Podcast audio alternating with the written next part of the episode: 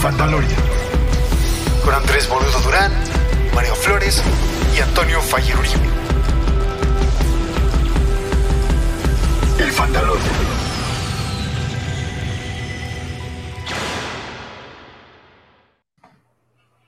Fandalorians, bienvenidos, bienvenidas, bienvenides en este mes del orgullo a una transmisión más de su programa de ñoñadas favorito, uno que se transmite cada 15 días aquí en la bonita plataforma Pikey Network, uno que se llama El Fandalorian. Yo soy su servidor, Andrés el Boludo Durán, y me acompañan, por supuesto, mis compañeros de aventura, micrófono, cotorreos.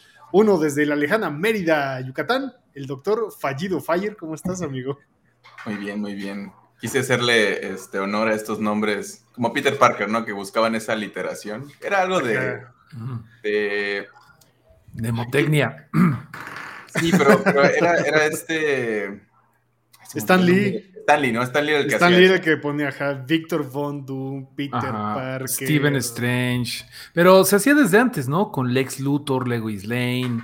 Sobre todo Superman, bueno, el, universo de Superman tiene esta obsesión con las L's. Pero bueno.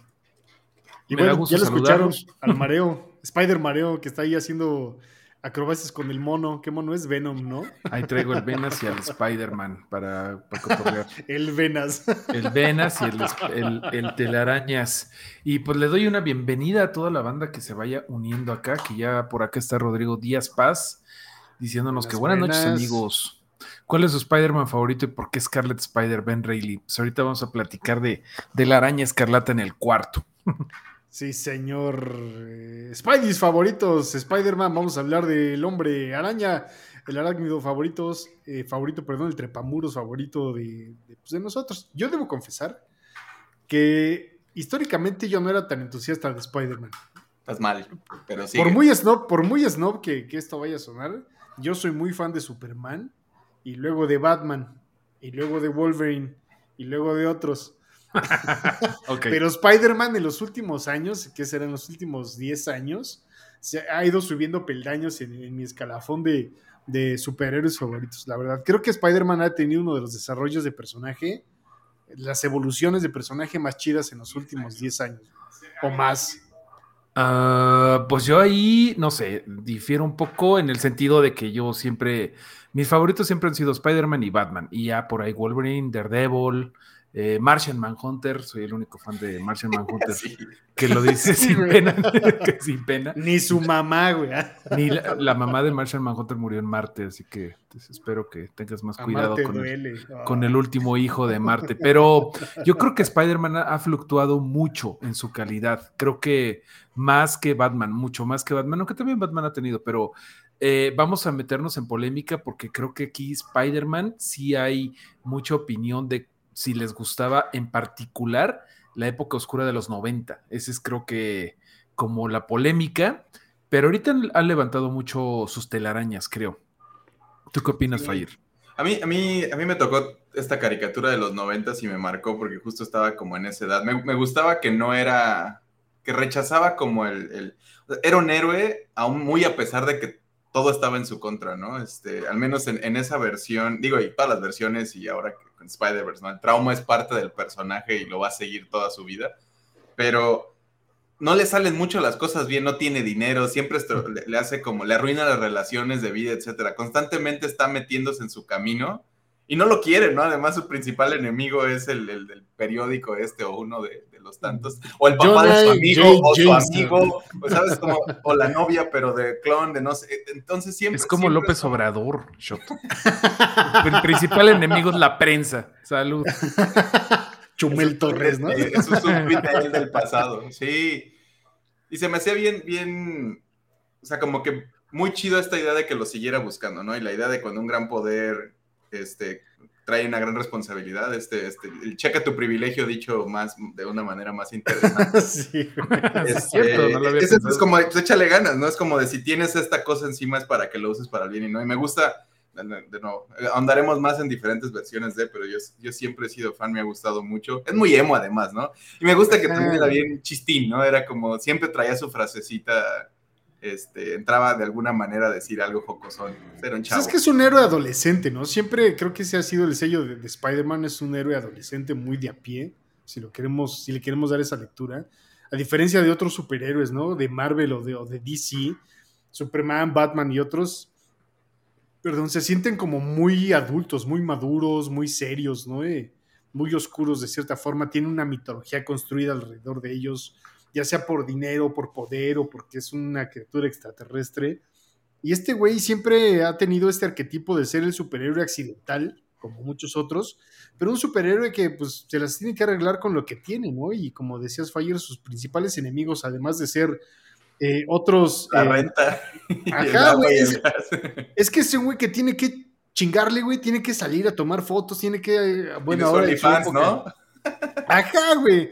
Tiene que sacar pues, la chamba, ¿no? Para pagar su renta eh, y su, day job, güey, eh, no es ser un superhéroe, su day job es ser fotógrafo, ser periodista, trabajar en otros lados.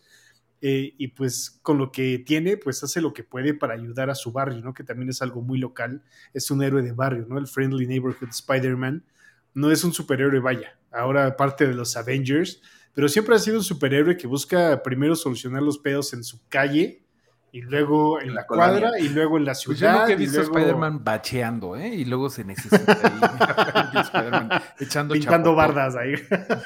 yo, yo, bueno, eh, sí, desde el principio fue como algo que lo marcaba, que aunque tenía 16 años, él no era Spider-Boy, ¿no? Era Spider-Man. Y eso era una cosa que lo diferenció desde siempre de los demás superhéroes, que eran hombres hechos y derechos.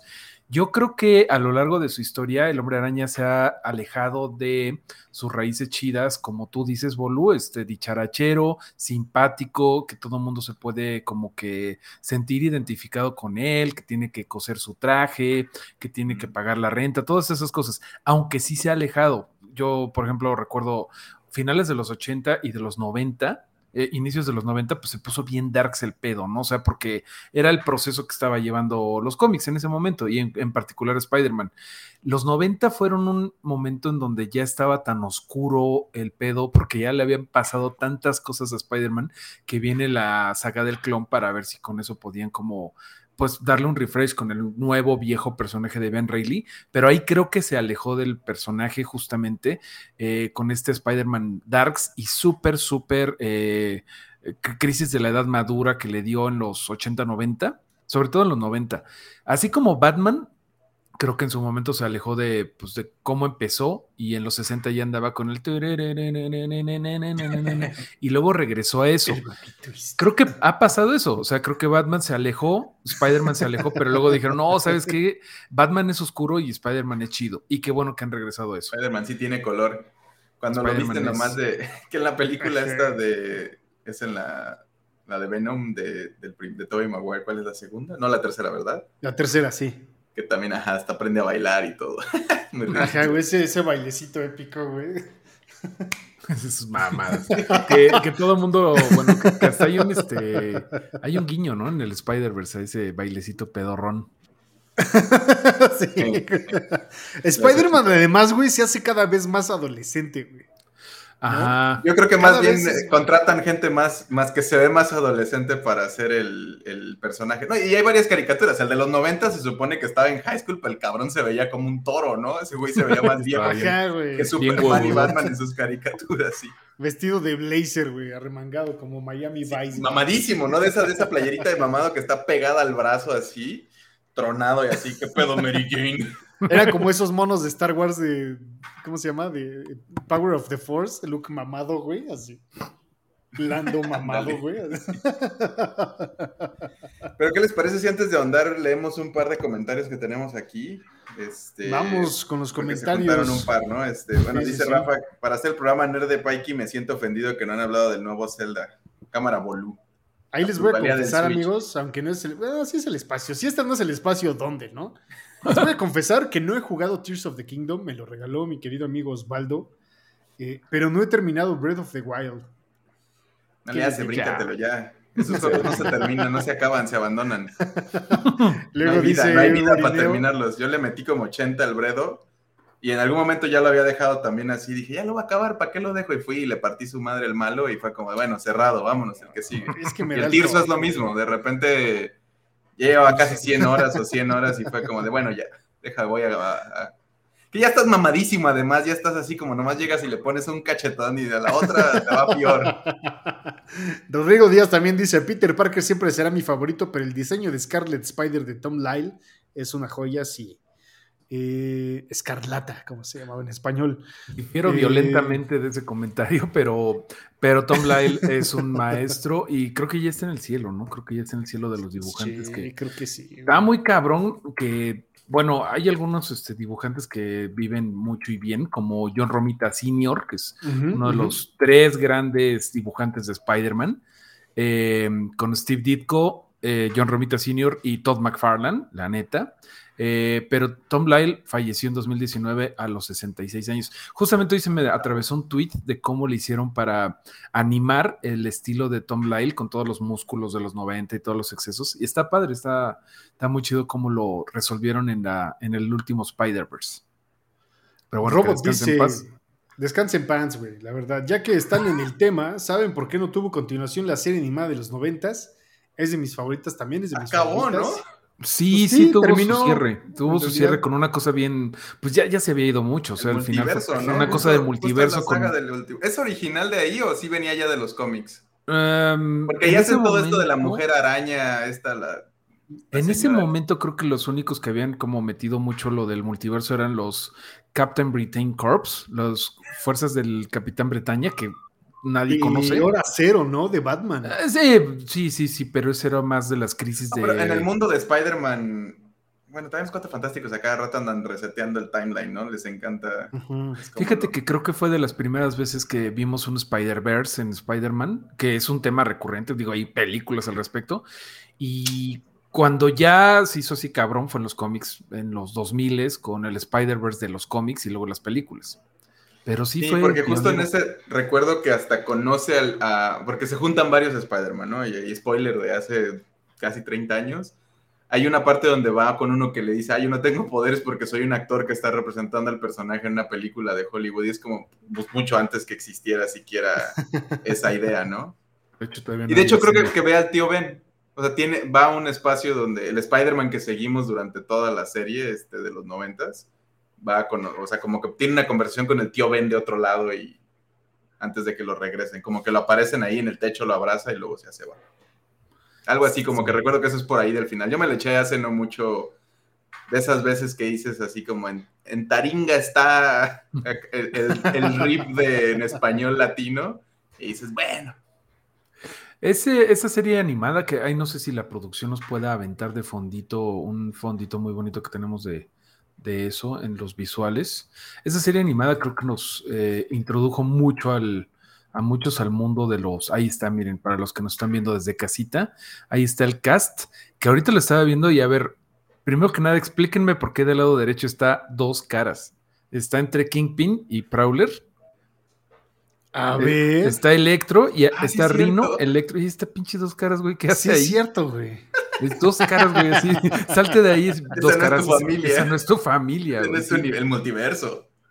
sí, está, No, pero no es dos caras. O sí es este. Sí recuerdo el personaje, pero.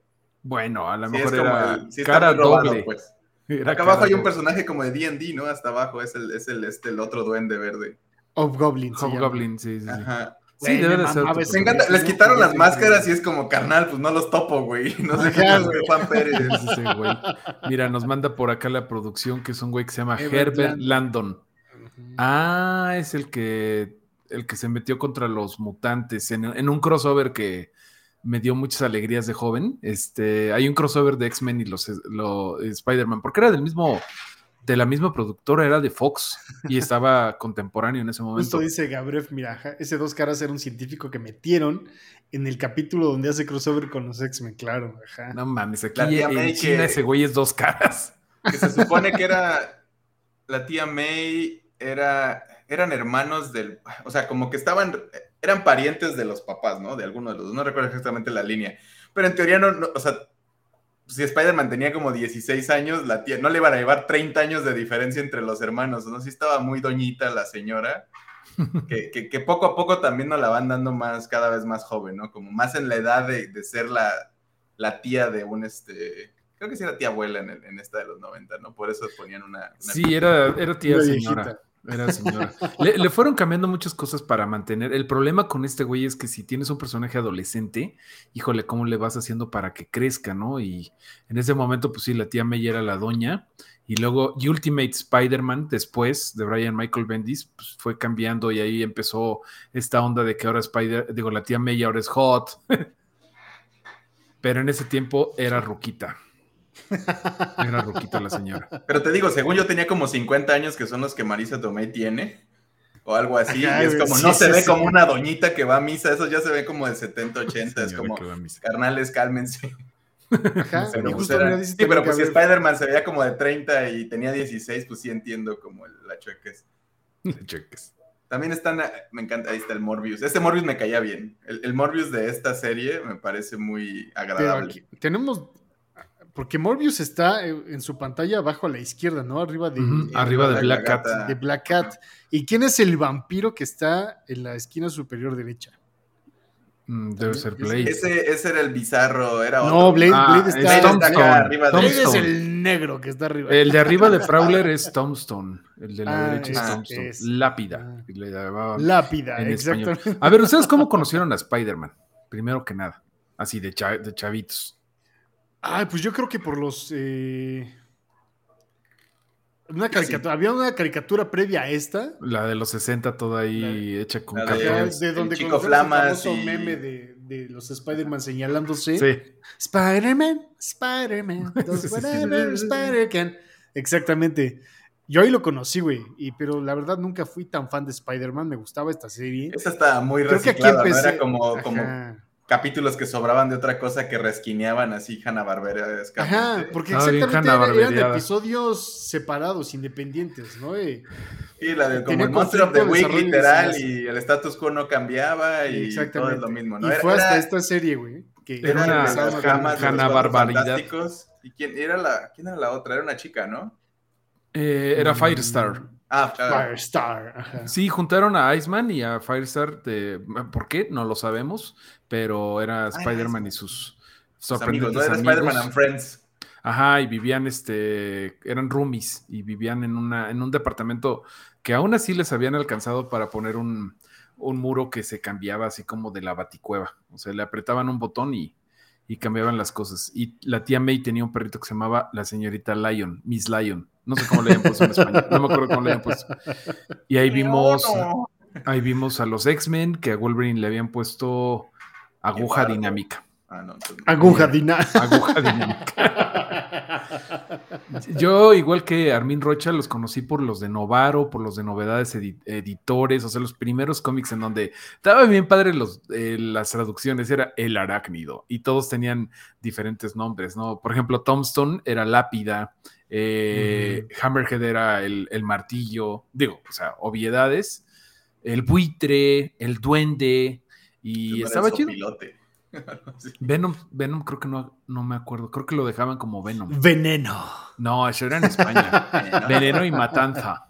Y Matanza. Y, luego, luego vino Editorial Beat y trajo, estuvo chistoso porque nunca acabó Editorial Beat Maximum Carnage. Y yo tuve que comprar unos de editorial Norma o algo así de España. Y era así de, Matanza está matando a los ciudadanos de Murcia. De Murcia. De Murcia. El sorprendente hombre araña presenta, se, se acuerda el Armin Rocha. Qué chido. Qué chido, güey. Sí, mucho empezamos con esta serie. Esta es la serie. Esta serie, güey. multiverso ese. Creo que sí marcó pauta de cómo sería, por lo menos, la televisión de superhéroes animada de toda esa década, ¿no? Sí. Sí, era muy en la línea de los, de los hombres X, que también tenía como eso, que iban siguiendo más o menos una historia, pero tampoco se... O sea, te contaban pedacitos de cosas, pero tenían unos arcos ahí, ¿no? Este... Sí tenía un desarrollo muy cabrón, güey, la verdad. O sea, creo que Spider-Man, guardando sus respectivas proporciones, está más o menos en la repisa de Batman de, los noventas también, güey. De la serie animada de Batman, güey. Definitivamente la calidad de, Batman estaba, era mayor. Ajá, la narrativa, la cantidad de personajes, el desarrollo de personajes. A quien no nos está viendo, estamos viendo una, una, composición muy bonita que nos pone la producción. Y en la viñeta de su pantalla inferior derecha, lo que mencionaban hace rato del multiverso, tenemos a Escarlata, tenemos a Peter Parker o Spider-Man con los tentáculos de Octopus, y mm. tenemos al otro Spider-Man con ese traje como... Medieval, ¿no? Pues era, era, la primera armadura arácnida que la debutó en un dibujo, en un cómic, creo que le hizo Eric Larsen, pero, o sea, en el cómic nada más era así de que aparece cinco minutos y se la rompe. Qué dato curioso, yo tenía ese mono, güey, yo tenía ese mono antes de conocer el mono, güey, ¿sabes? Yo decía, es que ese, mono, es este color, güey? Ese mono era de los que le llaman este bench warmers, o sea, de los calienta repisas. Y todo el mundo lo tuvimos porque nadie lo quería. Estaba todo tieso. Estaba todo tieso, güey. Sí, güey. Estaba chido. Qué gran serie, güey. Qué gran el, serie. El, el, diseño del logo y de la de los empaques de los juguetes eran chidos y ahorita Hasbro los está usando para su línea retro de Marvel Legends. Y pues nada, le tenemos mucho cariño a eso. También todo El intro era muy chido también, ¿no? Sí, era como guitarrita. Y puedes ver la edad de un ñoño eh, eh, viendo cuánto le importa Maximum Carnage. Porque no mames a los demás de 30, ¿cómo nos mama Maximum Carnage, güey? No mames, es que sí. Es el villano más cabrón de todos, güey. no hay nada mejor escrito y es como de, carnal, está re fea la historia. Mi referencia de Maximum Carnage es el videojuego del Super Nintendo. Que era bien difícil, ¿no? Estaba muy difícil, güey, sí. Era difícil, pero no tan difícil como la muerte y el regreso de Superman, que era creo que del mismo equipo. No mames, pinche madre infernal, güey. Le quitaba la Muchos de esos juegos eran así como, como el infame E.T., ¿no? Que era como, el del Rey León, güey. Impasables, güey. No, el Rey León sí, yo lo pasé, güey. Ah, ah, ah, presumiendo acá.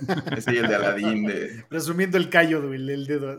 Pero también era cuando tenías un juego seis meses y duraba tres horas de gameplay y lo, jugabas así como seis meses hasta que podías, hasta que te lo sabías de memoria. Todavía podría, yo creo.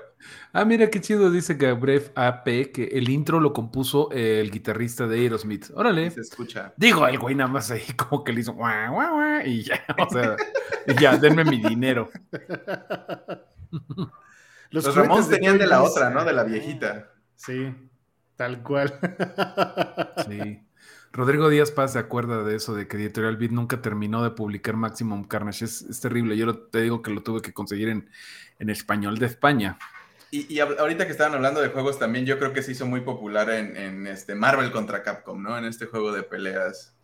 Alrededor de que estaban saliendo estos de Spider-Man, que seguro que mencionaremos y muchos conocían aquí están diciendo como Spider-Man de PlayStation 2, etcétera. En Marvel contra Capcom era un gran personaje también. Oye, aquí, este, bueno, en las notas de la Produxa, eh, pues nos comentan, nos recuerdan que había una amplia gama de villanos clásicos y memorables de Spider-Man. Yo sí quiero hablar de los cómics, digo, de los villanos de Spider-Man, porque creo que son los segundos mejores de todos los cómics. Después de los de Batman. Después de los de Batman, siguen los de Spider-Man y después los de Flash y ya después los demás. Los de Fantastic Four también son chidos, pero de galerías de villanos, las de Spider-Man son bien perros, ¿no? Y, pues tal cual como veíamos en la viñeta anterior, ¿no? Sí, creo, que tenían motivaciones interesantes cada uno, ¿no? No todos era como, vengo a hacer el mal. Digo, también había unos que sí era como de, yo quiero robar el banco, jaja, todo el tiempo. Pero el, del rinoceronte, ¿no? Es como de, Rino. Pero fíjate que creo que a todos les han dado una backstory chida. O sea, justamente Rino era, soy Rino y me gusta correr a través de las... Eh, me gusta romper paredes. y esquemas. Y hay una... y esquemas, y, corazones. Hay, un, hay una historia bien chida que está inspirada en un libro que se llama Flores para Agamenón, algo así se llama. De, el cuento se llama, eh, ahorita que alguien me sople, por favor, en los comentarios. El, el, cuento original es de un científico que hace inteligente un ratón. Y se llama Flores para, sé que no es Agamenón, pero es un nombre así, Flores, Flowers for... Eh, Algernon, Algernon, Algernon, Es un libro que luego se mm, inspiraron para eso, para hacer una historia que se llama Flores para Rino, en donde hacen inteligente Rino, que básicamente es la misma historia de, de pero hasta Rino, que nada más el güey sabía robar bancos y pegarle a las paredes, le han dado esa onda de que el güey una vez lo hicieron inteligente y prefirió regresarse a ser estúpido. Golpearse la eh, cabeza es, constantemente como deporte es dañino, como ciertos deportes han demostrado, entonces sí. Te dejan tonto. Pero creo que todos han tenido su onda. O sea, por ejemplo, Buitre tiene la onda de, que el güey quiere eh, rejuvenecer. Hombre de Arena, creo que lo hicieron muy bien. Es, de lo mejor de, Spider-Man 3, ¿no? El Sandman que, tiene como esta onda de, güey, yo nomás quiero regresar con mi familia, no mames, y dejar de ser arenero. O sea, está, bien culero. Quiero dejar de ser arena. El, lagarto, que pues es la clásica historia de Dr. Jekyll y Mr. Hyde. Kurt este me caía re bien porque era como su mentor en esto de los noventas, ¿no? Sí, sí, sí. Y es el que le ayudaba a controlar como lo. Este, tenía este daño latente o este como monstruo en el que potencialmente se podría transformar Spider-Man, ¿no? La araña esta mutante. Ándale. Y entonces este otro dude, toda esa relación que tenía con él y que eventualmente se volvió en el lagarto y todas estas cosas. Que lo hizo muy mal a esa película. Hablando de versiones buenas, esta película de... La de Amazing Spider-Man es en la 1, ¿no? Donde Creo que es la primera, sí, que es, la primera. es que de todos sean lagartos, ¿no? Y es como... De las cosas más culeras que, que, nos dio la serie de Andrew Garfield es ese lagarto que pues, está bien genérico, es como un Hulk con cola. Y es como de, güey, ¿qué te costaba hacer un lagarto chido si ya te gastaste todo el dinero en lo demás? Diez minutitos más de render y habría quedado menos culero. A ver, ¿cuál es su ranking de villanos de Spider-Man en las películas? Creo que ese güey, el lagarto, tiene que estar hasta abajo. En, las, en todas las películas. Ajá. Ay, güey. No sé. espérate. no, pero en el número uno sí está Norman Osborn. Ajá. muy bien actuado, pero pues, es que es como Joker, ¿no? También. Yo pondría en primer lugar a Doctor Otto Octavius. Otto Octavius. Ese está, este está en mi segundo, güey. Ese está en mi segundo. es que Octavius está bien actuado, pinche Alfred Molina se rifa. Alfred Molina es un jefe. Y visualmente está muy perro. El pedo con Duende Verde es que el pinche disfraz de la 1 está, está bien Power Ranger. Brilloso. Está bien shiny. Está bien raro. Pero está muy bien actuado. Además, los memes son los memes. La de yo también soy un científico. sí, eso que, güey, sí. Eh, por ahí también anda, este, entre los chidos debe de estar. Vulture estuvo chido. Sí, les quedó chido. Michael Keaton como Vulture está muy chido. Muy perro. Muy, chido. Misterio. Me gustó mucho Misterio también. Sí, les quedó muy chido. Porque Misterio era un personaje muy chingón también de esta serie de los noventas, ¿no? Y es y me gusta cómo lo trajeron a la modernidad con todo este, que se volvió su gran problema, ¿no? En esta saga. Sí, estuvo chido ese. Em, creo que esos son los chidos. yo relaciono mucho a Kingpin de, de, de Spider-Man de los 90 porque también era como un, uno muy central de él en esta serie. Y digo, lo hizo muy bien en, la de Daredevil, en la serie de Daredevil. si quieres hacer trampa, sí, ¿no? Este, Daredevil eh, nos dio ese gran Kingpin que Vincent Donofrio va a regresar algún día en Disney Plus. Puta madre, qué. Armin Rocha dice Kingpin into, into the Spider-Verse también es un gran También está como que es una herencia de ese mismo, ¿no? Como que se siente muy, muy este Kingpin humano. Porque de acá era, sí era un este, millonario que quería ser más millonario, ¿no? Pero bueno, en Into the Spider-Verse ya le meten la onda de Vanessa, que, que lo vimos en Daredevil. Creo que era mucho del de, del de Daredevil de la serie. Sí, sí, sí, completamente. Spider-Verse es trampa porque tiene unos gran, o sea, está muy bien lograda, ¿no? Yo creo que vamos a tener el espacio para hablar de eso. ¿Qué, ¿Quiénes fueron los de la segunda saga, los de este Andrew Garfield? Fue Lagarto y el pinche Electro, que era como de una película de Eddie Murphy de los 80. Viejo chillón, sí.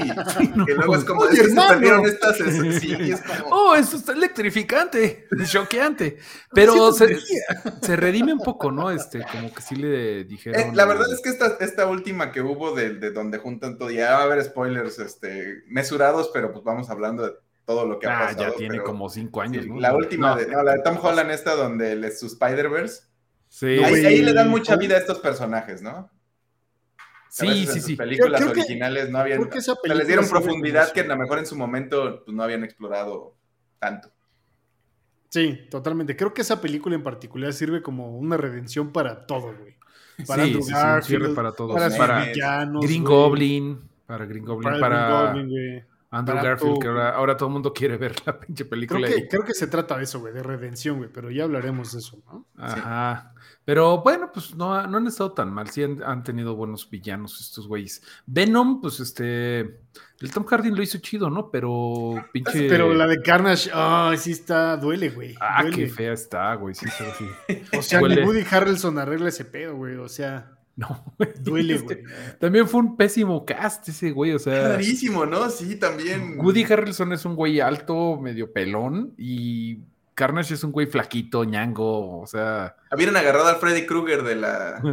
El, que era este de, de el no el comediante, el otro, Rorschach, de. Ese, actor que es como todo flaco, pelirrojo, ¿no? Sí, sí, sí. sí. hubiera quedado re bien como. Porque es un. Es ese mismo personaje, ¿no? Es un pelirrojo medio alocado. Ajá. Pero creo, que me, me, divertí mucho y con Morbius también, pero por las razones que me equivoqué. Yo no la vi, güey, y espero. Morbius, no, no mames. Espero así irme al cielo. It's Morbin time. It's Morbin time. Y no mames. porque es muy bueno, o sea, hay mucho para hacer algo interesante. Claro. Y la neta es como si no supieran hacer cines, y es como un desperdicio de todo. No saben hacer ni videos musicales. O sea, creo que también Morbius es Venom está como cotorra, pero pues a la gente le dio risa que era como un romcom entre el alien y este personaje y, la, y Eso está chido, más. Sí, y funciona bien, pero no era lo que estaban intentando hacer con la película, luego ya se montaron en eso un poquito más. Este, eh, pero estuvo y creo que el after credits de, de Spider-Man, güey, del multiverso, de multiverso, también funciona como redención, porque lo bueno que había dicho Tom Hardy con la primera de Venom se apaga un poquito con la pésima película que es Carnage, güey. Está bien feo. Y luego, como que ese after credits de, de, Spider-Man, güey, de Tom Holland, redime un poquito a este güey como Venom, porque ya, ya existe en el mismo universo y es como... Ah, Pero nomás se lo llevaron para regresarlo, ¿no? como que Sony fue como, ¿cómo ves que sí estamos? Y Marvel le dijo, ¿cómo ves que no, carnal? sí, también Tenemos dos superchats por ahí, nos decía la producción, ¿no, amigos? Sí, porque ya basta de supervillanos. Vamos con los superchats. Superchats. Mario, manda un Spider, saludo a Pachuca, por supuesto, mi estimado Rubicel, pues saludos a la Belleirosa, que seguramente ya bajó la calor, y yo te quiero comentar que en Hidalgo hay 207 especies de arañas, agrupadas en 101 géneros y 33 familias. Las familias con mayor número son Terididae, Arainadea, Licosidae, Salticidae y Gnafosidae. Alguna de esas será radioactiva y tendremos el primer Spider Paste. Ante la duda, eh, avienta paste, ¿no? Masa de paste, güey. Ante la duda, escríbanle, escríbanle nunca está de más a Aracnocosas, güey, porque ese güey sabe qué pedo. Se dice si son de importancia médica o no, güey. para los que no sepan, Aracnocosas es un güey en Twitter que, que está recibiendo todo el día así de ¡Ay, me picó esta araña! ¡Me va a matar! Señores, es una hormiga, ¿no? Yo cada vez que voy, que me mudo a un lugar, sí googleo como de qué animales me tengo que preocupar por si me lo topo. Y siempre son los humanos. Siempre es la gente, carnal. La gente es el peor. Es un espejo. la raza. Y tenemos otro, este. Otro superchat. Ah, también de Rubicel, mira. Gracias, Rubicel. ¿Quién hace los honores? Mi primer Spider-Man en videojuego fue el de Atari. No mames, sí, me acuerdo vagamente. Delatando la edad, güey. Delatando la edad. sí. Tú deja Rubicel. Sean como Rubicel y manden superchats y luego, este, si les gusta este contenido, pásenselo a sus amigos porque se queda grabado para cuando los acompañen. Cuando quieran, cuando los necesiten. Ahí estaremos para. ahí estaremos como, como Spider-Man y el tío Ben. Y antes de pasar a la siguiente cosa, este, aquí eh, nos dice Isabel que cuál es la opinión de Craven, nomás para cerrar con lo más reciente que se ha anunciado, ¿no? Y vamos a tocar Spider-Man en su momento. Pues ojalá esté entre Venom y, Morbius, ¿no? Si Morbius es lo más bajo y Venom es lo mejor que pueden aspirar, pues digo, ojalá sea algo muy bueno. A mí me cae muy bien este actor pero pues de nuevo agarran estos personajes que es como. Sí, no, no, no. Pues, es un cazador, o sea, es como, literal, son un, como una broma de fondo que hace dos. Son invitados en el show, ¿no? Es como salen y dicen, ¿qué onda, carnal? Yo vuelo leones. Y así, es como, chido, ayúdame a buscar este vampiro. Chido. Mi, problema, güey, con esto, con este tipo de villanos es que hay villanos, y lo decíamos hace rato, que solo son villanos, güey. Son, son culeros, güey. Son villanos por naturaleza y que pretendan darle un trasfondo de antihéroes, güey, de, ah, soy malo porque quiero hacer algo bueno. E, e, e, eso a mí me causa mucho conflicto, güey. Siento que ahí rompen con la narrativa, no solo del personaje, sino histórica que se ha construido. Craven es un güey, es un güey malora, que mata animales, güey. Así sí, simple. Eh, sí, tiene honor y todo, pero sí. Sí los quiere, ¿no? O sea, es un cazador, pero es como el respeto a la cacería. Según yo, no es tanto así como. No es prueba de Bill, el, güey. No, pero es un mal güey. Y, esto que quieran darle, porque te lo cantan en el trailer, es un antihéroe, güey. Ajá, que lo mordió un león radioactivo. La verdad es que. Por favor, güey. Se ve como Morbius, nada más cambiando murciélaguitos, murciélagos por leones. Y. Sí, güey. Y es otra vez, este, el actor es el que güey, ya fue Quicksilver y que no hay o sea, nada más hay como cuatro actores que están cambiando de diferentes casteos y diferentes universos. ¿no? La neta, Isabel, te agradecemos eh, la pregunta. La neta, yo no le tengo nada de ganas a Craven, pero si quieren leer una historia chida de Craven, lean la última cacería de Craven, que está bien vergas esa historia. Pero bueno, pasemos entonces a, a los Spideys de las películas, amigos no nos vamos a ir por décadas, sino por lo que nos gusta, lo que más nos llama la atención de todo el, metaverso de Spider-Man. Y ah, güey, qué bonito aquí, güey. Nadie, nadie escogió el de Andrew Garfield. Porque como que el, pues, ejercicio fue como de vamos a ver cuáles Spider-Man nos gustan. Coincidimos todos en el de los 90, ¿no? De la caricatura. un segundo, amigos. Dale, este, y hablamos de Andrew Garfield. Que yo lo único que iba a decir es que me, Tobey Maguire se me hace un gran Peter Parker, no muy buen Spider-Man, o sea, siento que a su Spider-Man le hace falta y siento que el de Andrew Garfield era mucho mejor Spider-Man que Peter, estaba muy cool, ¿no? Llega como en patineta y así a la escuela y es que, ¿qué onda, chavos? Y pues sí, necesitábamos un ñoñazo. Y siento que Tom Holland no es tan ñoño como me gustaría verlo, pero tiene la edad adecuada y creo que representa muy bien la imagen mental de, de lo que Spider-Man sería. Y Spider-Verse, ahorita lo tocamos cuando esté Mario, pero pues Tobey Maguire fue esta versión que, live action que todos vimos y pues sí gustó, ¿no? Yo, yo, digo, a mí me gustó. Yo, yo estuve impresionado cuando fue a verla. Estaba muy morrito, pero me tocó en el cine este, disfrutar demasiado de esas películas. O sea, mi favorito, y, por eso lo, creo que está aquí, creo que es favorito de muchos, pero el mío en particular es porque, como bien dices, es un gran Peter Parker, no tan buen hombre araña cuando ya lo pones en perspectiva con los demás, ¿no? Pero pero parte de que me gusta mucho el Toby, Spider-Man Tony Maguire es Kirsten Dunst, obviamente. Eh, pero creo que no está tan mal, güey. O sea, también delatando la edad, es el Spider-Man que me toca, ¿no? Históricamente, el Spider-Man del cine que me toca. Que me tocó vivir, que me tocó tener el mono, güey. Eh, de vivir como la fiebre de Spider-Man. Y me identifico con este güey, la neta.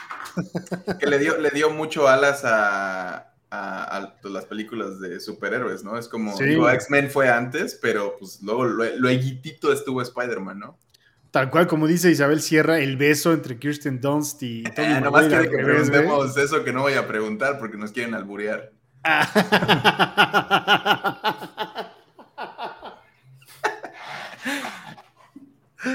Ay, güey, ya le iba a preguntar. me salvaste, no, Se siente, ¿verdad? Ya que está como ahí, es como no puedes no decirlo. A mí no me pueden alburear, amigos. Yo vengo del agrícola oriental. Tienes credencial. Fuiste al curso de la doña de Tepito. que en paz la viñeta, que en paz descanse. En la viñeta de medio tenemos a Tom Holland. ¿De quién es el favorito de aquí, de nosotros tres? Tom Holland. Yo dije que yo, yo lo escogí, pero porque también Tobey Maguire me tocó más. Andrew Garfield, de nuevo, no estaba mareo, pero me gustó mucho su Spider-Man, no tanto su Peter Parker, y siento que no... Ah, estaba, la tecnología estaba mejor, pero todavía no estaba ahí. Pero Tom Holland siento que sí, sí, sí me representa más esa idea. Aunque ya estoy más viejo, ya también lo siento muy chavito de repente, ¿no? Como que ya me siento desconectado del personaje actualmente. A mí sí me gusta mucho Tom Holland, o sea, sí, sin duda Tobey Maguire es como el ideal de Spider-Man al que todos debemos aspirar, pero Tom Holland está muy chido y hay mucho ñoñor que se ha enojado de, es que no me gusta que dependa tanto del señor Stark. Pues era la adaptación para el MCU, o sea, es el Spider-Man del MCU y creo que ha hecho cosas muy Spider-Man, como tenerlo todo y cagarla, ¿no? O sea, es muy de Spider-Man eso, creo que el güey podría haber sido el siguiente Spider-Man y no sé qué tanto desmadre hizo y, le pidió paro a Doctor Strange y ahorita vive en la calle el idiota. Pero creo que está muy bien construido. O sea, creo que este Spider-Man de Tom Holland, güey, está muy bien construido para lo que es, como bien dices, el MCU. Lo han hecho muy bien, güey. Creo que es uno de los personajes que narrativamente y en el constructo del personaje han cuidado muchísimo, güey. ¿No? ¿Cómo se desarrolla? En una pelea en Civil War, ¿no? Justo es donde entra. Que estuvo bien perro esa introducción esa película, ¿cuántas cosas resolvió chidos? Entre ellas, presentarnos a Spider-Man. Estuvo muy chingón. Porque como que se cantaban mucho, ¿no? Porque era de Sony, todo este relajo que, los personajes son míos, pero no son, no te los presto y no sé qué. qué bueno que vivimos en un tiempo donde Spider-Man está en el MCU y también tenemos Spider-Verse a la par. El chingo de Spider-Man. Creo que justamente Civil War fue de las primeras películas en donde veíamos, hey, ¿tú qué haces aquí? Esta no es tu familia, pero ya ahorita ya es común, ¿no? Ya vemos un chingo de películas en donde sale este güey, pero el guiño y eh, eso también está bien cansante, ¿no? Siento que ahorita ya las películas ya están nada más como para ver quién puede meter más cameos y para que se hable de eso en TikTok. Está cabrón eso, o sea... Y, por ejemplo, ahora, ahora que lo mencionas, Spider-Verse ahorita tocamos bien a profundidad, pero sale Spider es una chingonería increíble, todo el mundo es como de, güey, y, no, le, no le fue increíblemente bien porque es animación y por desgracia es un nicho en el cine de adultos. Este, o sea, todavía mucho adulto es como de, ah, son caricaturas es para niños, ¿no? Este, Guillermo del Toro llora y se echa una torta ahogada más. Este, pero después nos ponen esta película de, de Spider-Man, ¿cómo se llamaba la de la, el Spider-Verse del MCU? No, no es No Way Home. bueno, X. far From Home, Far From Home. Far From Home, ajá. Y, me hizo llorar mucho porque combina todas estas cosas, etcétera. Pero dices como, ya había visto Spider-Verse que lo hace mil veces mejor, que te presenta estas cosas. O sea, esa película siento que se sostiene en la nostalgia y en todas estas otras películas y actores y momentos y etcétera. Que Spider-Verse no necesita, o sea, en, los personajes sí, pero los empezó prácticamente ahí, ¿no? Es como los, definió y te los presenta así, como no tienes que saber nada de Spider-Man antes de ver esto, y, va, y vas, güey, emocionate, llora y sufre y siente. O saber lo básico, ¿no? Lo básico, básico, que hay un señor que es Spider-Man y te lo presentan y luego, luego es, la historia no es de él, es de Miles Morales, que pues menciona honorífica a Miles, que obviamente como que estamos por edad y todo, pues nuestro Spider-Man siempre va a ser Peter Parker que ahí creo que el gran acierto es de haber metido a otro Spider-Man, no para sustituir a Peter Parker, porque entonces no lo comparas. ¿no? Que ese creo que fue el pedo con Ben Reilly, con el Escarlata, que pues estabas comparado con, el anterior. Y aquí pues pueden convivir Miles Morales y Peter Parker, y de hecho eh, lo que ha estado muy chido de Miles Morales es que es fresco, o sea, Peter Parker ya tiene un chingo de pedos atrás y pues desde los 60 el, güey está teniendo problemas con su con sus compañeros de prepa, con sus jefes, con todo el mundo. Y Miles Morales es algo nuevo, chingón. Gwen también está bien padre. Miles está bien padre. Y justo creo que no me ha tocado ver, más bien, casi no hay hate, ¿no? De, eh, de, los viejos rancios, así de que ese güey es afroamericano. Justo cuando estaban peleando de la sirenita en el internet hablaban mucho como esto sí es como deberías de hacerlo, ¿no? Mencionando a Miles en Spider-Verse, pero también hablaron de que cuando se hizo en los cómics, o sea, eran los mismos tipos de opiniones, como, ah, esto es inclusión forzada, no sé qué, no, ¿por qué cambiaron? Es mi Spider-Man, not my Spider-Man, etcétera, etcétera, etcétera. Entonces sí hubo mucha queja, pero creo que en Spider-Verse no. O sea, para Spider-Verse creo que la gente medio ya sabía qué onda, ya había conocido diferentes panoramas. Creo que como dices, fue un gran acierto. Si bien se deshacen de su Spider, este, su Peter Parker de ahí, este, te dejan este otro Peter Parker que tenemos aquí en pantalla, ¿no? Este, el, el este es Peter B. Parker, ¿no? El que. Peter B. Parker. El, el, Spider-Ñor ese fue, ese fue el, que yo escogí como mi favorito. Y siento que nos representa mucho a los que vimos el Spider-Man de los noventas y ya somos señores este, que se dejaron ir, ¿no? Que andan en chanclas. A, mí me, Yo quiero nerdear sobre Peter B. Parker que yo escogí como favorito. Adelante, adelante. Porque justamente creo que es un Spider-Man maduro, ya traqueteadísimo por la vida, pero que está eh, llevando la vida como Spider-Man debería de llevar, ¿no? Optimista, ¿no? Eh, optimista, o sea, sí tiene su momento de bajón. El Resignado, güey. Está, está, madreadísimo al principio de la película, pero luego ya dice, bueno, pues vamos a volver a eh, intentarlo. Eso del, lo del salto de fe que tiene la primera Spider-Verse se me hace bien bonito. Y ahorita en la segunda Spider-Verse, pues ya lo vemos que otra vez está viviendo a través de la, a la May, ¿cómo se llama? Este Mayday Parker, la niñita, la bebé. y por eso es mi favorito, porque creo que la onda de Spider-Man cuando lo envejecieron mucho en los 80, 90. Eh, lo hicieron muy darks y este Peter B. Parker, pues es un desmadre el güey, así como fue un desmadre en la prepa, ¿no? O sea, en la prepa era un torpe y se le caían las cosas y ahora de ñor, pues sigue siendo igual y eso se me hizo bien bonito, por eso es mi favorito.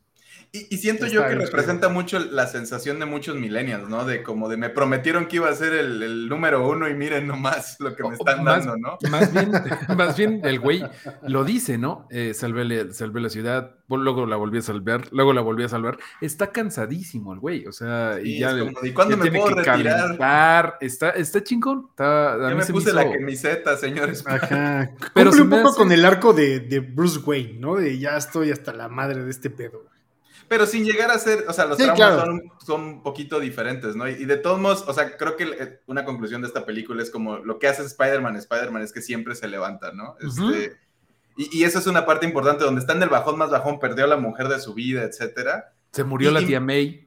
Sí, y, me gusta mucho que, en esta siguiente película, cuando, cuando trata de hablar con Miles Morales y le dice, fuiste tú, ¿no? Mentorearte me dio, me regresó la vida al creer que voy a poder tener, o sea, que puedo sí criar a alguien, ¿no? Que puedo dar eso todo. Y me, gusta que los dos influenciaron al otro. Sí. Este, e, en, beneficio de, y no sé, en este, en el Spider-Man me gusta que, que la idea de que los Spider-Man son together strong, se, se ayudan, ¿no? Es como, pues hasta al final están bonded by trauma y es lo que la segunda se trata, ¿no? Que sus eventos canónicos es lo único, es como, te entiendo, carnal, todos, todos estuvimos ahí, ¿no? Y la primera también tocó un poquito en eso. Entonces, me ha gustado, digo, en este, en este mundo meta o post-meta, o no sé en qué momento vivimos donde ya no, la referencia, la referencia y bla, bla, está ahí, pero es como Everything Everywhere All at Once, ¿no? Donde al final está tratando de hacer, no nomás la deconstrucción del género y decir, ¿te cachaste esa referencia, carnal? Sino escribir encima de eso y lo hace magistralmente, ¿no? Es, es, además de que visualmente es una, bueno, la segunda hasta sales con los ojos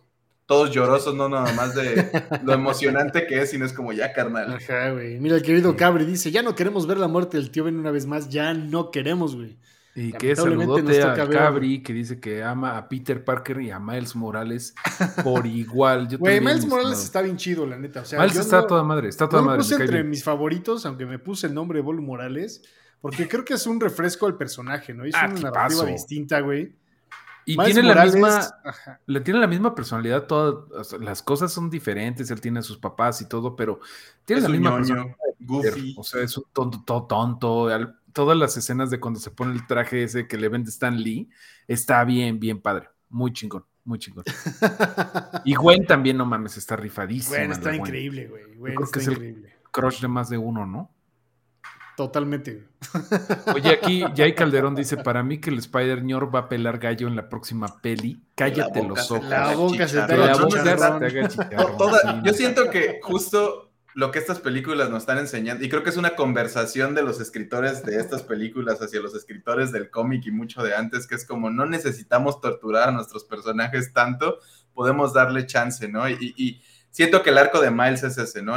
y es lo que está tratando de mostrar, a ver hacia dónde sigue, este...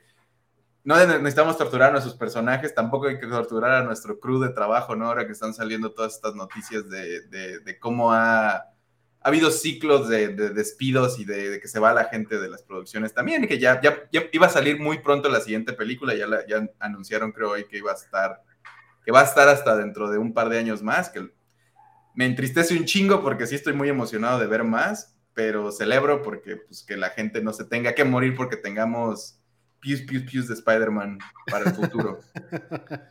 Sí, no, dicen que está manchada la producción de, es que es un chingo de estilos y un chingo de cosas, ¿no? Y, me gusta un chingo que Spider-Verse le dio, le dio un nuevo aire también a la animación como medio este, de contar historias, ¿no? Porque por mucho tiempo nomás era como Disney slash Pixar, como este hiperrealismo, este, sentimientos y así, que, que es muy bonito, pero es otro espacio.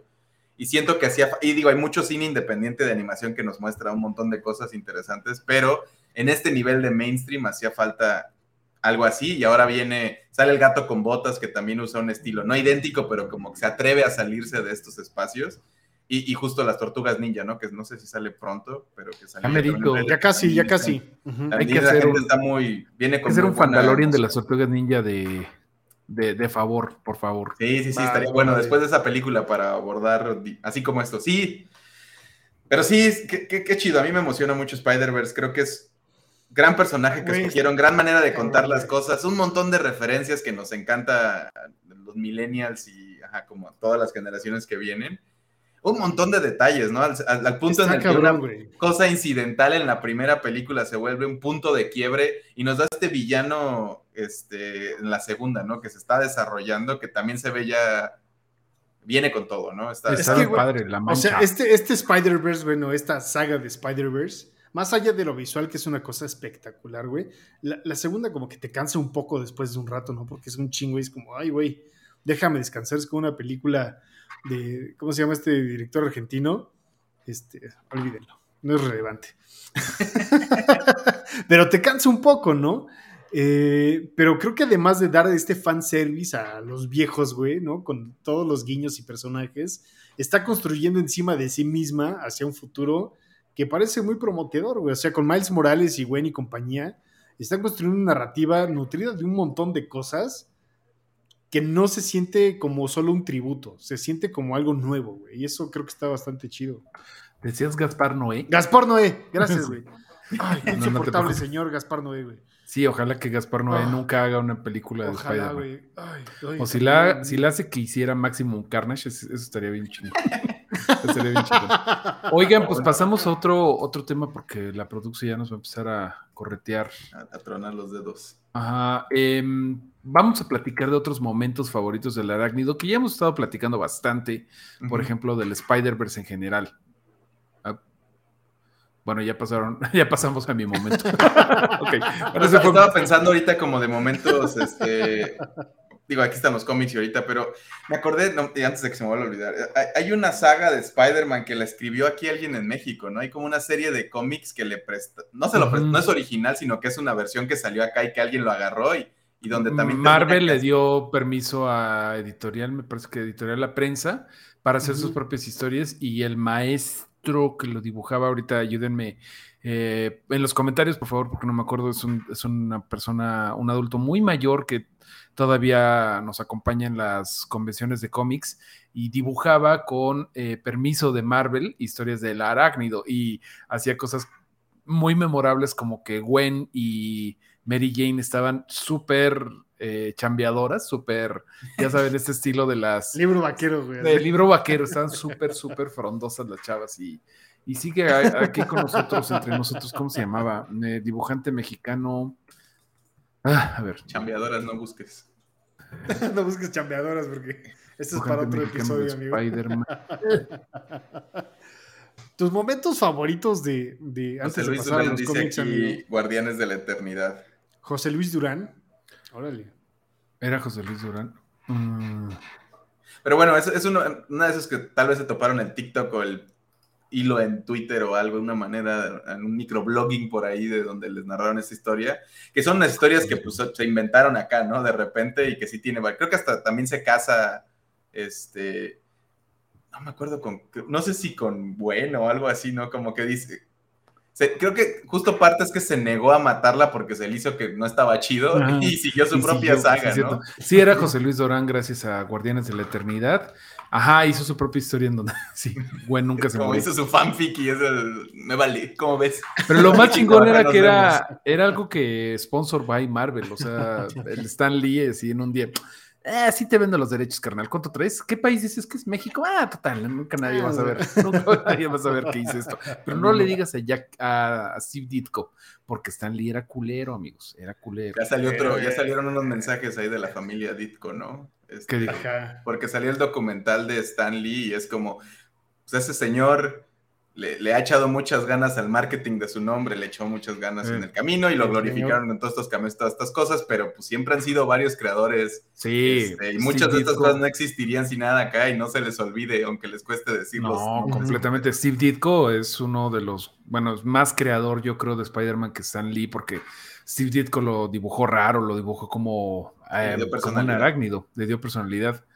Pero bueno, es este. Stan mató a su tío, seguro, nada más. Ese es tema de otro, de otro podcast, pero pues llegamos a los 80, eh, que es mi momento favorito del Hombre Araña, porque es cuando lo conocí, con las cosas que llegaban de Editorial Novaro, de novedades, de luego de Editorial Beat. Pero creo que los 80 fueron un gran momento para el Hombre Araña. O sea, primero tenía el traje negro, que dio historias bien chidas. Dio historias bien chidas antes de que supiéramos qué chingados con lo de Venom, que al principio no estaba tan planeado que fuera Venom O sea, nada más era pues, ah, el traje de este güey. Ya retroactivamente dijeron, no, todo este tiempo fue Venom. También ahí está el desmadre de quién era Goblin y la boda de Spider-Man y, bueno, de Peter y de Mary Jane. Los 80 fueron un gran momento para Spider-Man, bien cabrón. No sé ustedes si le tienen cariño a ese momento. Estaba pensando en las Pepsi Cards que, ajá, es que justo algunos lo conocieron, pero eso ya fue en los 90. Es 90, ajá. Sí, pero los sale de la portada, justo, justo sale el, frame donde del como original de Peter Parker cuando lo muerde la araña, ¿no? Este como todo ñoño y chueco también así con Sí, güey, las Pepsi Cards. Sí, yo no a los cómics de, de esta época no le entré mucho, recuerdo que alguna vez, si tengo muy buena memoria, fui a la feria, a la extinta feria de Chapultepec y me regalaron un cómic de los X-Men en español y uno de Spider-Man. Y es curiosamente el que tenemos en esta viñeta donde Venom está agarrando a Spider-Man. Que era con eh, McFarlane. Eh, exactamente, tengo, tenía ese cómic. Yo creo que ya no existe, pero, pero recuerdo mucho ese cómic, güey. Pero más allá de eso, no. A, a Spider-Man, honestamente, nunca lo he leído en cómics. Nunca, nunca, nunca. Chale, mira, Macho Cabrillo tenía el magicuento de Spidey. ¿Cuál era ese cabrillo? Eran unos libritos que abrías, era, un, era una hoja traía una planilla como de papel albanene con unos dibujitos. Mm. Entonces tú elegías al personaje, le marcabas con un lápiz y se quedaba pegado en, el paisaje, güey. Esos eran los magicuentos. Qué hermoso. Yo te diría que los 80 caminaron para que los 90 volaran. Y los 90 volaron muy cabrón. O sea, los Pepsi Cars y todas las barrabasadas del Araña Escarlata y todas esas cosas fueron. Hace rato alguien mencionaba Spider-Man 2099 y yo tenía esa tarjeta de Spider-Man 2099. Era muy cool, ¿no? yo no leía cómics, no tenía ni puta idea de quién era Spider-Man 2099. Güey, el pinche oso es que vamos a alcanzar a ver el 2099 gracias a los avances de la ciencia. Eh, y vamos a estar como estúpidos así en 2099 y así, ¿de dónde está eh, Miguel Ojara?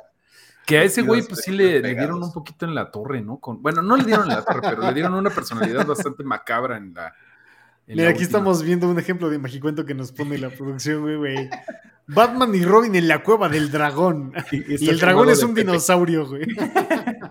Y está firmado para Pepe. No sé si se, lo dedicaron Fuera a Pepe. de Pepe, güey. Fuera, de, Pepe. Pero bueno, qué bonitos recuerdos. Muchas gracias. Los este, Magicuentos, güey. El Sergio Sánchez dice que los 80 yo era más Carmatrón y los transformables. todo un tema. Si te acuerdas de Carmatrón y los transformables, cuídate. cuídate la próstata. Pero bueno, los 80 fueron un gran momento para, para, para Spidey, para mí. Sí, estaba, estaba pensando de cómics. Yo he leído varios como pedacitos aquí y allá, porque alguna vez dije, a ver, ¿dónde empieza? Soy muy fan de Spider-Man, le voy a entrar. Y fue como, no, pues desde siempre. Y como, no, carnal, gracias, paso. Este, pero en, en, algún rato sí me eché el universo Ultimate, como que ese sí lo agarré en orden y me fui leyendo así como todo pero no recuerdo con mucho cariño así como ese Spider-Man. Como que tenía varios eventos muy parecidos pero diferentes, ¿no? Que era, que era lo que siento yo que en muchos de esos casos, de repente unas cosas así chuequísimas que era como de, ay, caray. Me acuerdo del Iron Man, que sí era extraño, que además lo escribió Orson Scott Card, creo, esos primeros este, números. En fin, creo que esa es la parte donde leí más cómics bien de como saga larga y de, universos y todo, y sí fue como, no sé si lo volvería a hacer. Se me hace bien difícil de entrarle a veces, ¿no? Porque luego sí están muy... Em, lo mejor es entrar como en historias consagradas como la última cacería de Kraven que nos dice Luis Daniel, o así como que hay varios omnibuses de... Justo el omnibus que es como de esta es esta historia, ¿no? Como de uh, Other M o Marvel Zombies o este... Ándale. ¿Cómo se llama este de la bruja escarlata? Eh, ¿Cuál de todos? Eh, Avengers Disassembled. Donde desaparecen los mutantes. Eh, la casa de M. después de Avengers Disassembled. Pero sí, los cómics son difíciles de, estar. O sea, yo ahorita no estoy en al corriente con 2023. Está cabrón. Está cabrón estar al corriente con ese pedo. pero, pero hay gente a la que le está tocando eso. Los cómics siempre está cabrón, más que nunca, son semillero de ideas de películas que estamos viendo ahorita. Sí, sí, sí. bueno, que luego las hacen con las patas, pero pues por ahí van. Y de muchas otras cosas, ¿no? Porque, por ejemplo, o sea, una, una de las sagas de series importantes de la última década, este, esta, esta de los zombies, no, ahorita le iba a decir y desapareció de mi mente. Este, The Walking Dead, pues, es un cómic, ¿no? Originalmente. También este de Sweet Tooth, ¿no? Que estaba saliendo en Netflix. Hay muchísimas como historias, este, Why the Last Man, este, etcétera, que, originalmente son como o novelas gráficas o, cómics que pues ahí exploraron cierta idea. O muchas de estas sagas de películas, etcétera, como dices, ya venían de ahí. Sí, totalmente. O sea, como dice María, el cómic este es, este semillero no solo de, talentos, ¿no? De, gente dedicada a, ilustrar, a escribir, a redactar, a, a colorear, güey pero también de historias, ¿no? Eh, yo, por ejemplo, soy muy fan de Moon Knight, gracias a los cómics, güey. Aunque la serie haya tenido sus altibajos, güey, soy muy entusiasta de Moon Knight en los cómics, porque creo que está muy bien desarrollada su historia en estos, güey. Creo que de Marvel es lo que más he leído. Eh, y pues, güey, o sea, si tienen el chance, el dinero, porque tampoco es un hobby tan, tan barato, ¿no? Eh, sobre todo porque son historias largas y en México todavía es, es difícil conseguirlos eh, sobre todo con este horrendo modelo de suscripción, pero bueno. Eh, pero pues dense la oportunidad. Creo que Spider-Man es pieza fundamental de, desarrollo de los cómics a nivel mundial. Sí, sí, sin duda. ¿Qué más tenemos por ahí, producción? ¿Todavía nos queda algún tema que tocar? ¿O nos vamos por unos mensajitos? Ah, claro, se me olvidaban los videojuegos. Videojuego, güey. Spider-Man 2018. Qué bárbaro. Hace rato alguien en el chat preguntaba quién tenía el mejor swing sequence de, Spider-Man en la historia, bueno, en las películas quizá, pero Spider-Man en el videojuego este que desarrolló Insomniac Games, si no me equivoco, así lo estamos viendo en, la viñeta, en la bonita viñeta, güey, poder columpiarte como Spider-Man en, un mundo abierto, en esta suerte de sandbox de superhéroes, está increíble, güey, eh, está súper chido. Este, este Spider-Man particularmente este Peter Parker, creo que tiene un gran desarrollo de personaje, tiene una gran historia, no son, vaya, son bastantes villanos en el juego, no tantos, pero creo que están muy bien acomodados para nutrir al personaje, güey, y lo que se construye ahora a la par del universo cinematográfico que es el, Spider-Verse, introducir a Miles Morales en esta historia y poco a poco hacer este pase de, de estafeta, ¿no? Este pase de antorcha de, vamos, en algún momento Peter Parker va a dejar de ser Spider-Man, ¿no? Va a ser Spider-Man de la memoria, de la nostalgia, va a ser el Spider-Man de los viejos pero tenemos que renovar este pedo. Y Miles Morales es eso, güey. Es un Spider-Man joven, es un Spider-Man fresco, es un Spider-Man inteligente, güey, más actual. Eh, y creo que también acompañado, como digo, de, lo que está sucediendo en, en, este universo cinematográfico animado. Y también con Tom Holland, ¿no? Y la vieja guardia, Andrew Garfield y Tobey Maguire. Creo que la temática de Spider-Man está consolidada. Ok, vamos a hacer que que el universo de Spider-Man sea el mismo en todos lados, güey. Quizá no en los cómics, pero en, las películas, en, los videojuegos, en, el cine animado, está consolidándose esta narrativa de dejar de ser a Peter Parker para ser Miles Morales, güey. Y eso está bien chido, güey. Muy, muy bien chido. Estaba diciendo, tenemos un super chat ahí de Rubicel que estuvo un ratito en pantalla antes, que decía que recuerdo que el niño vio live action de Spider-Man en el 5 también por tele vi la serie Spider-Man 67 y actualmente espero el de PlayStation 5, ¿no? Que es este que es el que se viene, este... Sí, es, es la secuela, ¿no? Del que estás hablando. Sí. Bueno, eh, hubo, un in-between, ¿no? O sea, ya hay un, hay un in-between que es Spider-Man, Miles Morales, que es una suerte... ¿Pero es DLC o es como...? No, es un juego independiente, es un juego independiente completo, pero es una suerte de, de expansión de, de, este primer juego de 2018 y luego viene esta segunda entrega que es eh, donde sale Craven, y por eso todo el hype de Craven, el mm. cazador guapo. Y esos de Sony andan conectando bien ahí su, multiverso de productos. Claro, claro, o sea, están aprovechando todo este hype y como digo, la narrativa. Mira, ahí está Miles ya centrado. Miles güey, qué gran personaje. vamos a perder al otro, ¿verdad? No, es que no he jugado, le tengo muchas ganas porque justo ahora que hablamos de videojuegos, eh, a mí se me hizo, o sea, son, son juegos muy recordados, ¿no? Y, de, estos primeros de Spider-Man, de PlayStation particularmente, porque ha habido Spider-Man en un montón de diferentes formatos, ya vimos Marvel contra Capcom, este, el de Atari que mencionaban, en Super Nintendo también hubo un par de cosas. Había uno así como de diferentes héroes, como de X-Men, y también estaba ahí Spider-Man echando telarañas. Pero, pero esos primeros de Play eran una suerte de como de, un sandbox este, medio abierto acá, de como open world sandbox, ¿no? Donde te dejaban jugar con, con, este personaje y su manera de, de, interactuar con el mundo. Este, iría. un mundo abierto. Sandborns, imagínate, es una pesadilla de un espacio no liminal. Lo quieres. Ah. Pero luego vienen estos de, Tony Hawk, ¿no? Que, yo siento que, medio, medio, se comunicaron mucho entre ellos porque tenían este formato parecido. Y, siento que se, parecen mucho en, varias ideas. Creo que, creo que es una. Quiero jugar el 2018, no lo he jugado porque no tengo. Además, ese primer juego de. Ese primer juego de PlayStation 2, te permitía explorar, ¿no? Y entre comillas, de cierta forma el multiverso, porque ibas desbloqueando los distintos trajes de Spider-Man, ¿no? Eh, el traje negro, eh, no sé, ibas desbloqueando el de Spider-Man 2099 y eso te permitió de cierta forma jugar o tener ahí un coqueteo muy casual con el multiverso, ¿no? De, Spider-Man. Eh, estaba bastante chido, a pesar de que te columpiabas de las nubes, estaba bastante chida la idea que después evolucionó en estas joyas que tenemos ahora desde el 2018 con esta serie de juegos, Spider-Man para PlayStation 4 el Spider-Man Miles Morales y esta segunda entrega que además incluye al, ¿cómo se llama? El, extraterrestre. iba a decir xenomorfo, pero no es un xenomorfo. Ah, el simbionte. El simbionte, gracias, güey. Qué cansado estoy, perdón. Es que es lunes y aún así estamos aquí echando el, el Vas a ver, boludo. Para que entiendan, echen esos superchats. para poderle comprar las medicinas de concentración al Bolu. No, pero aquí dicen, hablan de Spider-Man 2 de PlayStation 2, el primer mundo abierto basado en la película. Este, y hasta la misión de atrapar palomas es divertido en los juegos de Spider-Man, ¿no? Y sí, cierto, o sea, como que de nuevo tienen este muy, muy Tony Hawk, muy heredado de Tony Hawk, que es como de, pues haz esta cosa y ya aquí en el espacio, pero era porque pues, te, te movías chido y pues ibas siguiendo como la trama de la historia. Entonces es algo que me da mucho gusto que regresara con mucha fuerza. Y ya, ya, a mí me emociona mucho entrarle. No, no tengo la plataforma.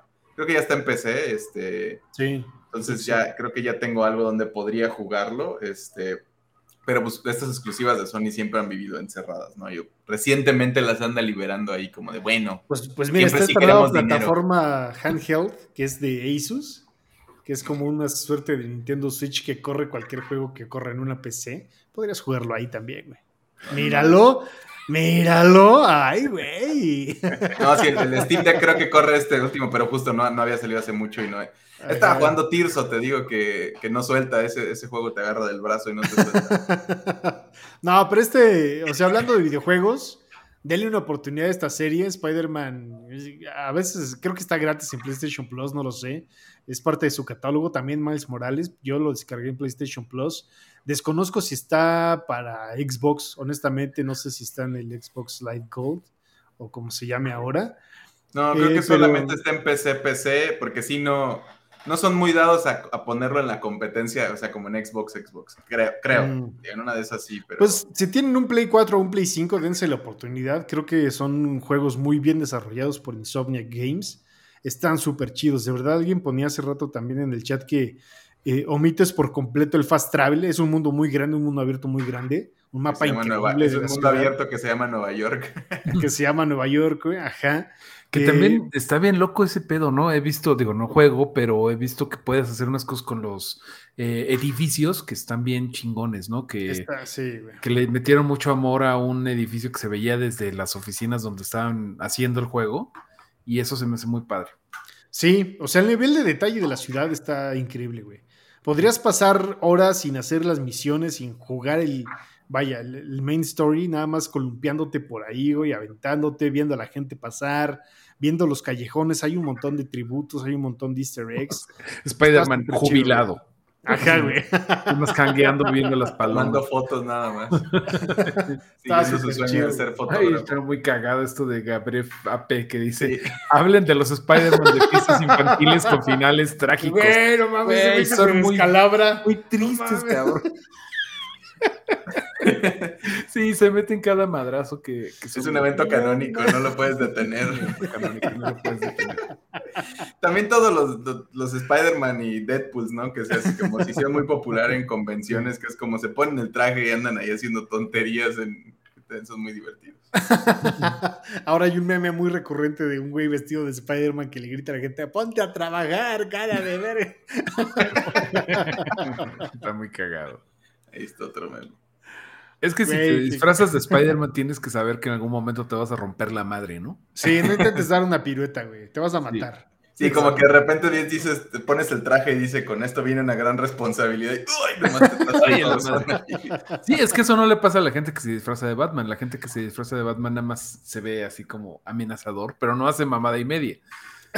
Eh, recuerden que es una gran. Pone mala copa y le pega a la gente, güey, la peda. Se otro superchat. No sé si ah. nos falta algo más, pero podemos. Es para Tenemos otro superchat de Rodrigo Díaz Paz que dice: Aunque sea para una coca bien fría, mi bolu, saludos al licenciado y a la bonita mesa. Muchísimas Muchas gracias. infinitas gracias, de verdad, güey. O sea, no lo hacemos por el dinero, pero, pues, gracias, güey. Pero, no ofendes como Spider-Man. Pero Spider-Man sí lo hacía por el dinero. E, ese güey sacó su primer OnlyFans, o sea, se vendía fotos de él mismo, o sea, sin, decir que era él. Oye, yo quiero... OnlyFans. El OnlyFans. No mencionamos, pero, pero James Jonah Jameson es otro de esos personajes importantes y este, emblemáticos de Spider-Man. Y, me, gusta que encontraron al perfecto y no lo han dejado ir. No lo han dejado ir, eso está bien chingón. Sí, también muestra de. Creo que Spider-Man es el que más ha dado lecciones de cómo hacer cross promotions en universos diferentes, ¿no? En Sony, en, Marvel, en los videojuegos. Creo que lo ha hecho mejor que ningún otro superhéroe. Sí. Es que está bien, el, ownership de la IP está bien dividido, ¿no? Entonces, pues tiene que Además, creo que es el de, todos los superiores el que tiene menor presión, ¿no? creo que, por ejemplo, Guardians of the Galaxy tiene un montón de presión para hacer sus productos. Eh, creo que Spider-Man, a la par de Peacemaker, por ejemplo, güey, se pueden tomar ciertas libertades, como de traer a Toby Maguire y Andrew Garfield. Y, Ahora sí que como Spider-Man. es que ese video, amigos. Perdón, los que nada más están escuchando nos estamos cagando de la risa de otro video en donde el Spider-Man. E, ese es el famoso donde el güey se sobreemociona y quiere escalar la pared y se le olvida el detalle. Güey, yo creo que se mató, ¿no? No, no, no. Contusión, contusión nomás. no se por favor, cumpleaños. Si tú que nos ves o nos escuchas eres un Spider-Man de fiestas infantiles o de la calle de Madero, no lo hagas, amigo, no lo hagas. O lo va a llegar Miguel Ojara a regañarte porque es un evento canónico, ¿no? Mejor ser algo más tranquilo como botarga de Boss Lightyear. Sí, mejor se botarga del Simi, tiene menos complicaciones, ¿no? No, esos güeyes sufren mucho, güey. O sea, ese, ese, putazo del Spider-Man está ahí al lado del cacahuatazo, güey. Juanga, en caídas icónicas. Ay, no mames, no, no, no, no, me, no me recuerdes a Juanga en el mes del orgullo, por favor. demasiado pronto. Oye, yo quiero rescatar por acá que Luis Daniel dice que la tercera de sustituciones de Spider-Man es la vencida, con, ahorita que estábamos platicando de Miles Morales. Ya trataron de jubilar a Peter Parker con Ben Reilly y hasta con el Doc Ock en, en Superior Spider-Man. ¿Han ustedes leído o visto qué pedo con el Superior Spider-Man? Mm, no. Esa es Recuerdo más o menos, pero dinos, dinos. Es una historia que me encantaría ver mm, adaptada o algo por el estilo. No creo que pase en el MCU porque el Doctor Octopus ya se jubiló y se redimió y todo el pedo, pero es una historia muy chingona en donde Doctor Octopus anda muriendo de cáncer por todas las maldades que ha hecho durante todo el tiempo que ha sido un mal hora y el cáncer lo alcanzó y, y, dice, como última carcajada final voy a transferir mi conciencia al cuerpo joven y sano del tonto Spider-Man y lo logra. O sea, sí le usurpa el cuerpo y la cabeza de Doctor Octopus se mete en Spider-Man y el güey, jajaja, ya gané, pero con sus últimos momentos de conciencia, Peter Parker le logra meter la lección de que con un gran poder viene una gran responsabilidad y el Doctor Octopus le, cacha la, lección, o sea, entiende, ¿no? Así de, no mames, todos estos años, ahorita, ahora te entiendo, no hay pedo, Peter Parker, descansa en paz, yo voy a ser un superior Spider-Man y se vuelve como Spider-Man echándole ganas. O sea, porque Spider-Man nada más, eh, ya ves que es un, es un, genio, pues el güey nada más hizo lo de las telarañas y va. Y el güey, no, vamos a hacer un pinche búnker y vamos a hacer eh, tentáculos y vamos a hacer Spider-Man. Vamos a liberar la patente de las telarañas para que la usen para conectar. De hecho, sí, de hecho, este, sí. de este, Adobe o algo. Ah, funda las industrias Parker, que anda ahí dándole un un Run for His Money a las industrias de Stark. Y está muy chida la historia de cómo Doctor Octopus se redime en el cuerpo de Spider-Man. Y es un poco, es bastante creepy porque pues imagínate cuando está intimando con, con, con Mary Jane y está el viejo cochino ahí adentro. Está muy chida esa historia. El viejo cochino adentro y afuera. Ni modo. Adentro, sí. Pero bueno, eh, gracias por recordarlo, mi estimado Luis Daniel. Ojalá que viéramos algún día una versión de Superior Spider-Man. Es una historia que sin duda vería. Es una historia bien chingona. Y fíjate que no lo vi en Spider-Verse. Esa, esa, versión no lo vi. Si alguien lo vio, pues echen el grito. ¿Y usa los, los, los brazos estos mecánicos? Se pone unos tentáculos, bueno, no tentáculos, pero unas arañas, unas eh, patas de arácnido. Pues. O sea, sí, sí, existía y es el que salía en el multiverso de los 90 que vimos con... Porque en ese, ese creo que nomás explican así como de, ah, no, venció a su... A, su, a uno de sus villanos más importantes y le quitó su arma. Sí. sí. pues fue como antecedente eso, pero lo del cómic este es como de los 2010 de Dan Slott. Está muy chido, por ejemplo, lo recomiendo mucho que busquen el arco de Superior Spider-Man, porque también está bien chida cómo cambia toda la dinámica con los Avengers, ¿no? Así del Capitán América. ¿Qué tranza, pequeño Spidey? No me hables así, tu santurrón eh, patriota mm, reliquia de un mundo perdido, eres estúpido y patético. Y Capitán América, cámara, estaba muy picosa la salsa, pinche Spider-Man. O sea, está muy chida la, cómo cambia la dinámica con todo el universo Marvel. Fin. Fin. fin de la nerdeada pues creo que sí llegamos al fin, ¿no, amigos? Nunca. A reserva de lo que nos diga la heroica producción, llegamos al final con esta bonita viñeta. Your Friendly Neighborhood Spider-Man. Suscríbanse a Pikey Network. Está en Instagram como Pikey Network, en Twitter como Pikey. Eh, infinitas gracias a quienes nos escucharon, estuvo bastante cotorro. También echen un tuitazo de qué temas les gustaría que hablásemos en este entretenido programa, porque estamos abiertos a todas las eh, oportunidades, ¿verdad? De, generar mayores ingresos. Pero no nos vamos a vestir de Spider-Man para fiestas, porque... Ah, no, güey, no, no, hay manera. Además, la silueta no, no sería... O sea, podría ser el Spider-Man de Peter B. Parker ya panzón, güey. Podría ser ese. Ajá, sin duda. Infinitas gracias por escucharnos. Eh, Cabri, adiós, dice adiós, Cabri, adiós, Cabri. Muchas gracias por escucharnos, Cabri. Sí, señor. Eh, amigos, ¿cómo se encuentran en redes? Mareo.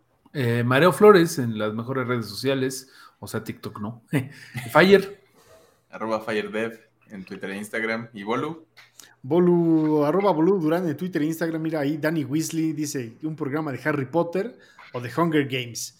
Aquí yo siento que ella se está invitando sola porque es eh, una amplia, amplia, amplísima conocedora de Harry Potter y de los Juegos del Hambre. Entonces, eh, pues... A ese día hacemos relevo porque yo no yo leí las dos sagas, mira. sí, sí, sí, dije, ok, esto no es para mí. Pero que venga la Dani Weasley con todo gusto. pues infinitas gracias, amigos, amigas, amigues, por escucharnos. Y pues nos escuchamos dentro de 15 días. Sí, señor. Hasta Muchas gracias. Muchas gracias. Suscríbanse. Muevan el producto. Gracias, amigos. Bye.